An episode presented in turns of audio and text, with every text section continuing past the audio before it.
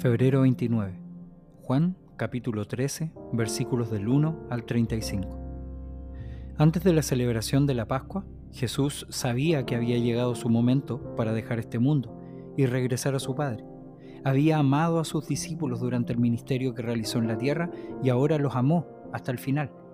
Era la hora de cenar y el diablo ya había incitado a Judas, hijo de Simón Iscariote, para que traicionara a Jesús. Jesús sabía que el Padre le había dado autoridad sobre todas las cosas y que había venido de Dios y regresaría a Dios.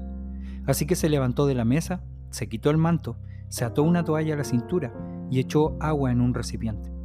Luego comenzó a lavarles los pies a los discípulos y a secárselos con la toalla que tenía en la cintura.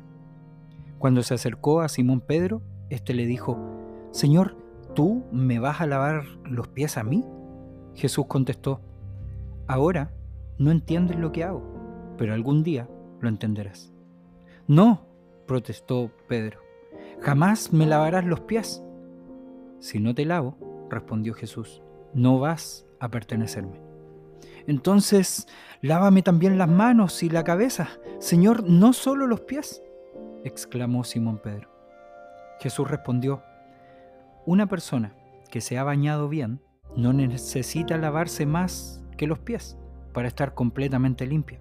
Y ustedes, discípulos, están limpios, aunque no todos. Pues Jesús sabía quién lo iba a traicionar.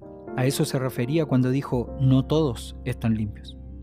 Después de lavarle los pies, se puso otra vez el manto, se sentó y preguntó, ¿entienden lo que acabo de hacer? Ustedes me llaman maestro y señor, y tienen razón, porque es lo que soy. Y dado que yo su Señor y Maestro, les he lavado los pies, ustedes deben lavarse los pies unos a otros.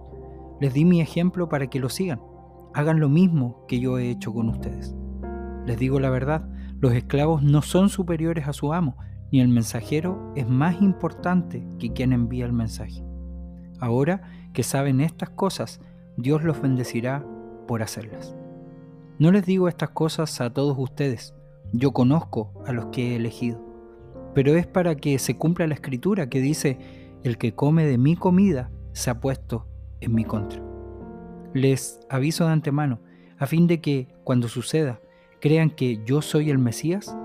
Les digo la verdad, todo el que recibe a mi mensajero, me recibe a mí, y el que me recibe a mí, recibe al Padre, quien me envió. Entonces Jesús, muy angustiado, exclamó, Les digo la verdad, uno de ustedes va a traicionarme. Los discípulos se miraron unos a otros sin saber a cuál se refería Jesús. El discípulo a quien Jesús amaba estaba sentado a la mesa a su lado. Simón Pedro le hizo señas para que le preguntara a quién se refería. Entonces ese discípulo se inclinó hacia Jesús y le preguntó, Señor, ¿quién es? Jesús le contestó, es aquel a quien le doy el pan que mojó en el plato y después de mojar el pan, se lo dio a Judas, el hijo de Simón Iscariote. Cuando Judas comió el pan, Satanás entró en él. Entonces Jesús le dijo, apresúrate a hacer lo que vas a hacer. Ninguno de los demás que estaba a la mesa atendió lo que Jesús quiso decir. Como Judas era el tesorero del grupo, algunos pensaron que Jesús le estaba diciendo que fuera a pagar la comida o que diera algo de dinero a los pobres. Así que Judas se fue enseguida y se internó en la noche. En cuanto Judas salió del lugar, Jesús dijo, ha llegado el momento para que el Hijo del Hombre entre en su gloria, y por causa de él Dios será glorificado. Y dado que Dios recibe la gloria a causa del Hijo, le dará su propia gloria al Hijo y lo hará de inmediato. Mis queridos hijos, no voy a estar con ustedes solo un poco más de tiempo.